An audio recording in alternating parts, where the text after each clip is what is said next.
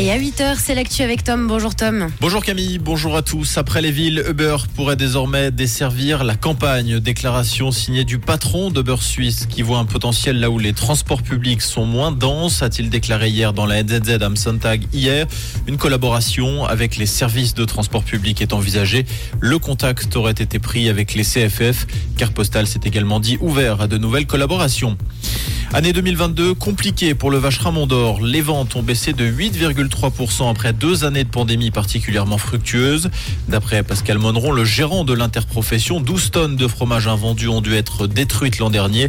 Ce constat intervient dans un contexte d'augmentation du prix du fromage décidé en novembre pour compenser la hausse des prix de carburant. L'actualité, c'est également le projet de péage à l'entrée du Gothard qui refait surface et la population est plutôt pour. Selon un sondage mené par Tamedia et 20 minutes, 69% des personnes interrogées estiment qu'une taxe est nécessaire.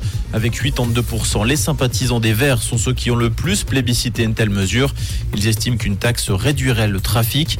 Après plusieurs échecs, l'idée d'un péage dans le tunnel du Gothard a récemment refait son apparition au Parlement.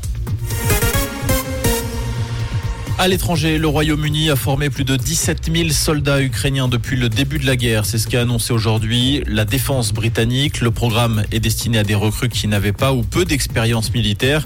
Il consiste à fournir une formation d'au moins 5 semaines comprenant la manipulation des armes, les premiers secours, l'apprentissage des lois de la guerre, des tactiques de patrouille et d'entraînement en milieu rural.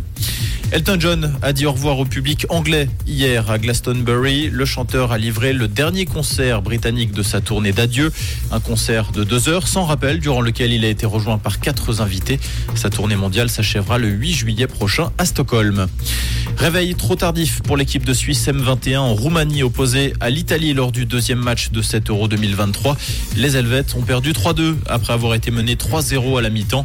Leur prochain adversaire, ce sera la France ce mercredi. Comprendre ce qui se passe en Suisse romande et dans le monde, c'est aussi sur Rouge. Rouge